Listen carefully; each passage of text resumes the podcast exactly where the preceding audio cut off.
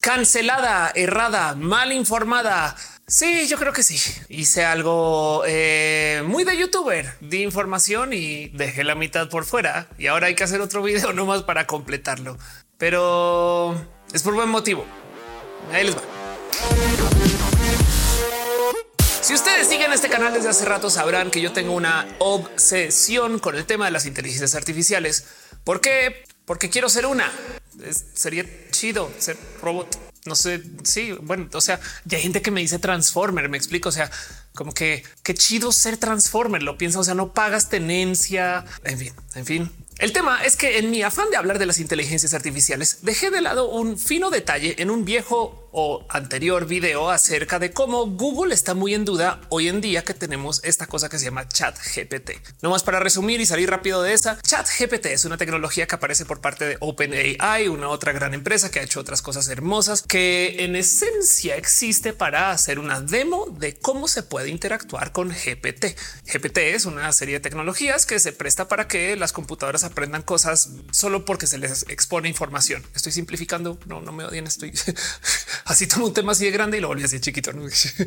Pero bueno, el caso, el punto es que Chat GPT es una demo de cómo podríamos interactuar con un sistema de aprendizaje como lo es GPT. Y es hermoso. A Chat GPT le puedes preguntar cómo estás, cómo vas, te escribe contratos, le puedes pedir que te dé una canción, cante, reescriba, programe. Yo no sé, las cosas que hace Chat GPT son infinitas y se puede tener relaciones emocionales con Chat GPT porque sé de gente que ya está ahí. Pero el tema es que Chat GPT tiene una cosa muy chiquita, muy importante que Google no tiene. Le puedes hacer preguntas de seguimiento. Entonces le pides a ChatGPT que te dé algo de información y pues si el chance no es exactamente lo que busca, le dice sí, pero oye, ChatGPT, espera. Y si buscamos esto en mi ciudad ChatGPT, dice ah, perdón, disculpa, dame un segundo, vuelvo a buscar más y te da los datos y te lo entrega. Y esto siendo algo tan pequeño, deja Google en el pasado en Google. Si tú buscas algo y no te da el resultado correcto, nomás lo siento, vuelvo a buscar desde ceros, arranca otra vez desde ceros. No me importa si tu búsqueda era muy buena, nomás que la cagaste con una cosita. Y lo impresionante de todo esto es que Chat GPT es una demo. Los datos de GPT son viejos, están truncados hasta cierto año y el chat de por sí tampoco está hecho para que valide estos datos. Muy famosamente, Chat GPT miente porque su misión es hacer una demo acerca de un chat completa frases así se tenga que inventar palabras o datos para completar esas frases. Es como el tío ebrio de la familia que no quiere que nadie se dé cuenta que está ebrio, entonces nomás trata de sonar súper serio y dice cosas. Ese es chat GPT y yo a veces, pero bueno, ese es otro tema. Ese es el punto aquí.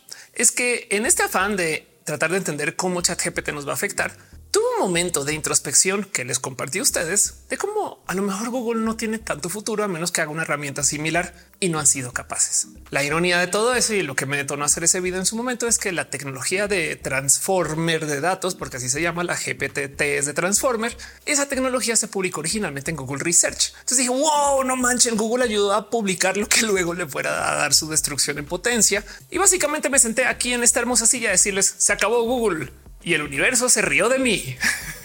¿Por qué dirán ustedes? Porque Google no es solo Google. De hecho, para ese chiste, Google es una empresa de anuncios y tiene millones de caminos con los cuales nos muestra sus anuncios. Pero hay una herramienta en particular que va a hacer que Google sea no solo dominante, sino todavía hegemónica como empresa hacia el futuro. ¿Por qué me interesa todo este tema? Es porque lo que yo presenté aquí es de cómo a lo mejor hablar de esa época cuando usamos Twitter, Google y Netflix era algo de los 2010 y ya se acabó. Ya nos mudamos a otra serie de tecnologías y no pasa nada. Así es la vida. Yo me acuerdo cuando usábamos Yahoo, que de paso también no más por salir de eso, dejarlo en claro. Netflix está tambaleando por sus propias decisiones de negocios y Twitter, pues también por sus propias decisiones de negocios. Entonces a lo mejor estamos viendo en una rara era donde como que las tecnologías están cambiando de manos y el futuro es otro póker de tecnologías para otros usos, para otros dispositivos. Y yo le doy la bienvenida a eso, pero se me olvidó una cosa pequeñita, chiquitita, algo que Google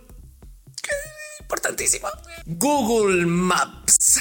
A ver, capaz si ustedes ahorita dicen, Ophelia, sí, pero Google Maps, así como para que domine el mundo Google por el resto de la existencia de la informática. ¿Recuerdan Google Glass? Google Glass es una tecnología que apareció hace unos años donde nos dieron un dispositivo que te ponías como enfrente del ojo y que en esencia podías medianamente navegar un dispositivo portátil eh, y ver el mundo alrededor tuyo en realidad aumentada. Lo interesante de esto es que Google Glass se sobrevendió. La demo que nos dieron para mostrar Google Glass originalmente era wow de buena la idea era tener un dispositivo que te muestra los mapas donde estabas, mensajes, todo tipo de aplicaciones que pues hoy en día tenemos en el celular y que en últimas dejaba la duda del yo lo tengo todo en la mano. Entonces, para que no quiera buscarlo a todos lados. No como que también hay un poco de bueno, para, si lo tengo que tener el ojo, no se aceptó bien el dispositivo. La gente sentía que se veía muy como cyborg y era como muy intrusivo y no estamos tan acostumbrados a que todo el mundo tuviera un celular con cámara en la mano. A lo mejor estuvo tantito adelantado a su tiempo, pero para rematar se sobrevendió.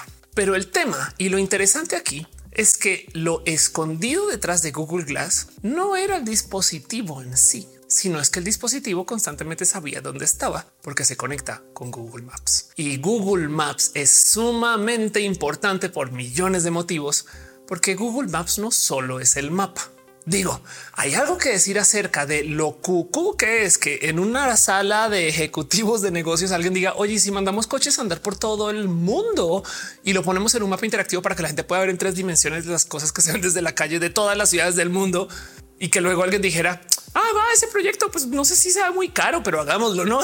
hay algo ahí, hay algo ahí, hay algo ahí como de nuestra era actual de la informática que dices, no, pues si estamos en el wush, wush, esto sí suena muy al futuro. Si le dijeras esto a alguien de 1970 es de güey. Pero el tema es que dejando de lado la información gráfica que tiene Google Maps, los datos que corren con geolocalización sobre Google Maps son infinitos. A ver, Google Maps es la aplicación de navegación más popular en los Estados Unidos. De hecho, ya tiene más de 23 millones de descargas y eso es contado como el 2020, algo así como 154 millones de usuarios mensuales y una serie de estadísticas topa que casi 5 millones de sitios web activos usan Google Maps.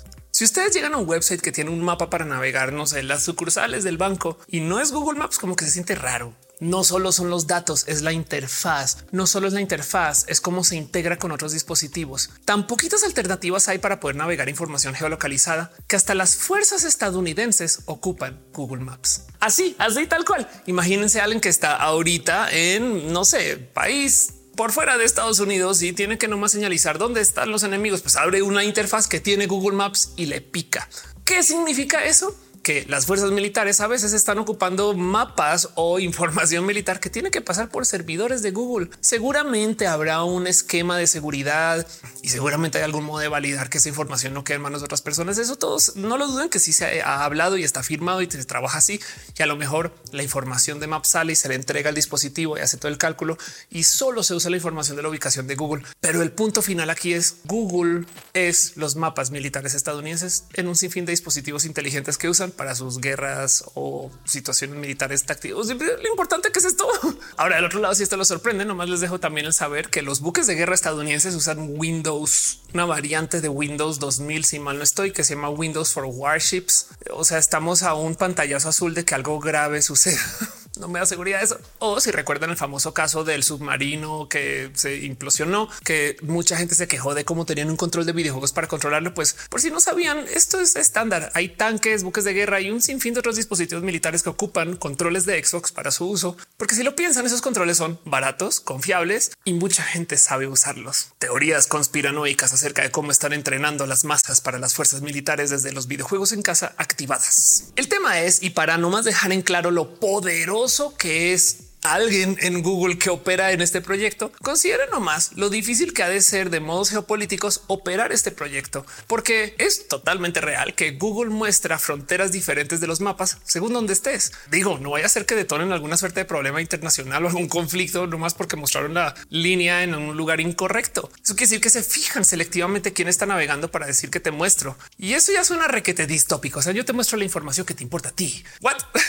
Y bueno, como sea, si eso no fuera suficiente, consideremos entonces que por fuera de las fuerzas militares también está la gente que reportea las actividades de guerra en otros países que usan Google Maps. o sea, a dónde voy es que este proyecto no es importante puede ser el centro de Google en el futuro. Si bien Google, por supuesto que no quiere perder su supremacía o hegemonía en las búsquedas como la tiene ahorita, es posible que le toque o que se adapte y ah, no se instalen un sistema de GPT que sí funciona, que no sea Bardo, que sea Bard 6.0, lo que sea. Puede que eso suceda, pero de todos modos en el Inter, así no tengan búsquedas, Google Maps va a estar más que presente y va a ser muy dominante, no más por la cantidad de datos que tienen ya y por lo que viene a futuro.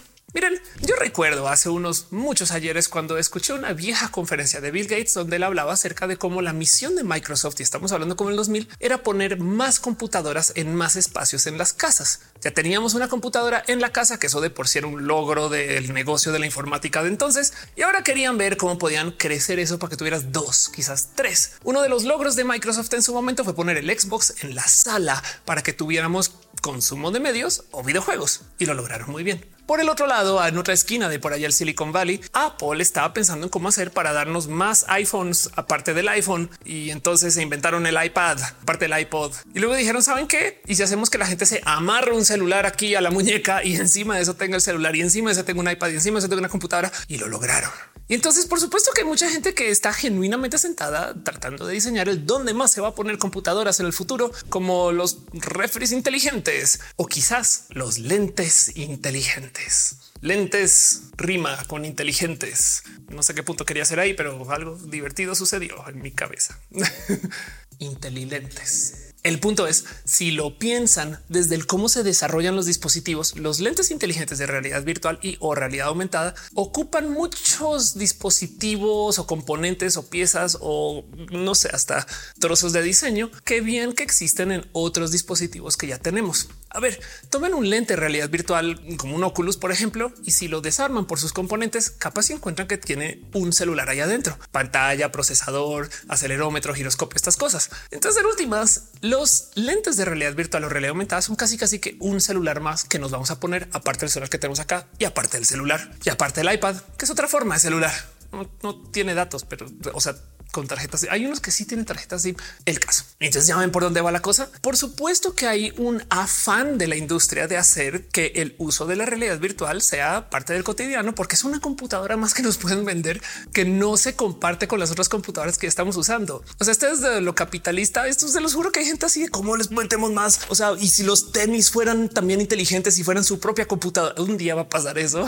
Pero bueno, el punto es que las tecnologías de realidad virtual están en una rara negociación porque hay mucha gente que se está preguntando el para qué o qué o, cómo, pero sí les voy a dejar este pequeño pensar. Y es que lo malo de la realidad virtual es que es muy difícil de mercadear. Si ustedes alguna vez han usado un dispositivo de realidad virtual con un juego interesante o algún mundo interesante o algo así, es lo máximo. Es súper divertido. La pasa re bien, se ve súper cool y entonces hay todo tipo de cosas raras y cuando es como social con otras personas, es, eh, pero es dificilísimo de mercadear y además un poco incómodo usar lentes todo el día. Y bueno, sumémosle que ahora Apple se sube a este mercado para hacer todo tipo de raras nuevas investigaciones y propuestas con sus super lentes que ahora van a ser parte de este mundo. Y como sea, el punto es claro y por supuesto que el futuro de la computación quiere que nos pongamos lentes en los ojos. Y eso va a llevar a millones de nuevos desarrollos. Capaz si no son los lentes de Apple, pero se los súper prometo que cascos de moto para la gente que maneja camiones, buses o en últimas hasta aviones, barcos, lo que sea, cosas de trabajo en particular. Uh, eso sí, seguro que van a tener lentes inteligentes, sobre todo los que son con casco, porque puedes tener toda una computadora ahí adentro. Igual te estás poniendo un casco, pero aún así, aunque no tengamos una como gran visibilidad hoy acerca de cómo va a ser esto, algo va a aparecer. Y los lentes de realidad aumentada, es más, yo sí los espero, lentes así como lentes de pasta que me puedan, no sé, decir dónde voltear a la derecha, dónde a la izquierda sin tener que sacar el celular del bolsillo. Yo creo que eso, eso sí me interesa. Y de hecho me atrevo a decir capaz y esa tecnología en particular le veo más futuro que la de la realidad virtual. Por aclarar, por si nunca se han confrontado con estos temas, la realidad virtual es ponerte lentes enfrente pegados a los ojos, haciendo exactamente lo que nuestras mamás nos dijeron que no hiciéramos. No te pegues mucho a la pantalla, no hay broncas. Ya me lo estoy pegando a la cabeza, mamá. Pero en ese caso tú ves un mundo virtual completo y no ves nada más que eso. Luego están los lentes de realidad aumentada, que son como por ejemplo los lentes de pasta que yo me imagino que existen algunas alternativas ya hoy a la venta y que te dicen cosas que salen de tu celular. Es más, hay unos que no te dicen nada, solo tiene una bocinita, o sea, un audífono y hablas con una Alexa. Entonces tienes Alexa mientras caminas y vas por ahí, le puedes preguntar, eh, guíame para llegar al metro y entonces te va diciendo por teléfono, voltea a la derecha, voltea a la izquierda, sabe dónde estás. Y luego están estas cosas que se llaman realidad mezclada que son lentes de realidad aumentada o de realidad virtual y tienen camaritas y entonces puedes ver dentro de la realidad virtual cosas que hay afuera, pero les dibujas cosas encima. Es muy interesante esa propuesta. No sé si funcione bien porque no es que la realidad virtual es compleja, pero el punto es que, en fin, hay propuestas. Apple tiene una propuesta hermosa que vamos a ver qué acaba siendo la propuesta de Apple. Yo sé que capaz si no nos hace sentido, ahorita está carísima, pero imagínense, en vez de comprar un gran monitor, yo me pongo estas cosas y a donde sea que vaya, casa a mis amigas de viaje o a mi propia casa, tengo un gran monitor que flota ahí en el espacio, que de paso ese monitor va a ser mucho más grande que lo que sea que yo pueda pagar para tener un gran monitor. Eso entrada ya me parece una gran propuesta. Pero el punto aquí es que esos lentes, sobre todo los de realidad aumentada, van a estar muy presentes sobre todo para la gente que trabaja con cualquier cosa que tenga que ver con transporte. ¿Y a dónde voy con todo esto? Que cuando se comience a pulular el mundo de los datos de la realidad aumentada, o sea que hay gente que va a tener cuadros que compró que se ven en su casa, pero solo con esos lentes. Cuando llegue todo eso, ¿quién creen que va a geolocalizar toda esa información? ¿Y bajo qué estándar? Google. Sí, ya sé, ya sé, ya sé que Apple tiene su propio estándar de mapas y seguro Microsoft comienza a hacer su otro estándar de mapas. Hay un proyecto de Microsoft hermoso que se llama Photosynth que toma muchas fotos y las une para hacer mapas como en realidad virtual o aumentada y que a lo mejor sirve eso para geolocalizar espacios. Puede ser, pero por ahora lo que sí es verdad es que la gran mayoría de los lentes o de dispositivos inteligentes de realidad aumentada, todos se van a conectar al sistema de API de Google porque es el estándar y como ha sido el estándar por tantos años, es donde hay más información. Así que en el futuro las búsquedas geolocalizadas van a caer sobre Google. Así se había ChatGPT. En el futuro, los dispositivos que ocupan cualquier escaso momento de geolocalización, excepto los que son GPS puros, van a ocupar Google. En el futuro, y por esto me refiero en dos o tres años, cualquier desarrollo que necesite de ubicar una ubicación para que otras personas lo puedan consultar, muy probablemente va a consultar con Google. En el peor de los casos, tiene que ser compatible con Google. ¿Y a dónde va todo esto? A que en el futuro Google, si ya no existe por búsqueda porque ChatGPT se lo comió, entonces va a existir porque es el mapa hegemónico del mundo. Pequeña responsabilidad. Estas bestias de los negocios que de paso se fundaron durante mi vida y yo vi cuando la empresa se volvió pública y no compré acciones en su momento, ahora tienen también el mapa mundi global. Es que luego del otro lado, si no sucede esto en Estados Unidos, se los prometo que en Argentina alguien va a hacer un desarrollo que ocupe Google Maps. Es que, a ver, hasta la gente que tiene estos dispositivos como de hackeo y demás ocupan la API de Google Maps para saber dónde están las piezas. Eh, yo creo que es tan necesario usar el sistema estándar de Google Maps para geolocalizar que no veo un mundo sin esto, a menos que alguien arranque desde ceros y a ver si logran llegar a la mitad de lo que tiene Google ahorita, porque Google no solo tiene todos los datos de lo actual, sino los datos históricos. Hey, Google tiene bases de datos de nombres de changarros y lugares donde hay datos históricos acerca de edificios que se han creado y luego destruido y otros edificios nuevos que se hicieron ahí. En Google Maps hay gente que tiene recuerdos de personas que pues, una vez salieron a caminar, les cacharon la cámara. El negocio solito de Google Maps a futuro cercano se estima que sea de 11 mil millones de dólares. Queremos por dejar eso como en contexto. Ese es como el tamaño de todo el negocio aguacatero del mundo. Creo sino por lo menos del aguacatero de México, que es una gran parte del negocio aguacatero. Son 11 mil millones de dólares, no es una cosa pequeña para que sea una unidad de negocios dentro de la bestia que es Google. Así que sí, vengo aquí a tragarme mi sombrero y a arrepentirme de los pecados de la mentira que dije en el otro video cuando dije que a lo mejor Google se acabaría, porque la verdad es que Google tiene tanto, tanto, tanto y no más no vi esto me interesa mucho considerar el cómo la interfaz tridimensional geolocalizada de Google no es tan compatible con la interfaz del chat de chat GPT. a lo mejor también ahí hay mucho trabajo que hacer en cómo chat GPT solamente nos muestra información por texto, más no por mapa. Pero el día que chat GPT decía tener un mapa para mostrarnos dónde están las cosas, ¿saben qué API va a ocupar? Exacto, la de Google. Así que vamos a ver cómo en el futuro el mapa estándar internacional viene de la gran G. ¿Qué piensan ustedes de esto? Google Maps el futuro inevitable de la empresa honestamente yo veo que nunca va a desaparecer en la vida este paso, a menos que alguien haga algo muy drástico, pero muy, muy drástico. O sea, como que siento que primero se desaparece Microsoft Office que Google Maps a esta altura y eso es mucho decir, porque Office también es, yo veré a mis nietos usando una versión súper moderna de Office tres dimensiones geolocalizada con Google Maps. eso es todo. Gracias por acompañarme a ver este video y gracias por ser parte de esto. ¿Ocupan ustedes Google Maps para algo? ¿Recuerdan cómo era la vida antes de Google Maps? Digan así conmigo, guía Roji si viven en México. Hay una cantidad de servicios que en últimas nunca se subieron al sistema de los mapas por eso de los 2000 y siento que todavía podían Hoy en día me parece que sería totalmente imposible. Y eso que el Google Maps que usamos es una versión chiquitita de la app completa que podría ser Google Earth View o estos sistemas como exploración en realidad virtual de Google. Creo que hay tanto ahí que se ha hecho sobre el estándar de Google Maps que hasta me atrevo a decir que hay historia documentada en los mapas de Google Maps. No es cosa pequeña. ¿Cómo se sienten con eso? Y prometo que la próxima que me tengan que volver a tragar el sombrero porque dije algo mal en un video, haré otro video. Esto es YouTube y la verdad es que yo estoy aquí para que también podamos platicar y dialogar. O sea, esto se trata acerca de tener un intercambio constante lo que vamos aprendiendo cada quien y yo aprendo mucho lo que me dicen ustedes a mí. Y cuando me corrigieron en vivo en mi show eh, aquí, de paso en este foro también eh, acerca de este tema, pues sí, amerito sentarme dos segundos y decir hagamos otro video que vale la pena dar una pequeña actualización. Gracias mil por estar acá. Denle suscribir, píquele a todos los botones, recomiéndele esto a un amigo o amiga y recuerden que ustedes son personas hermosas por ser personas que conviven con la diversidad. Y si no lo son, conviven conmigo. Gracias por estar acá. Les quiero mucho.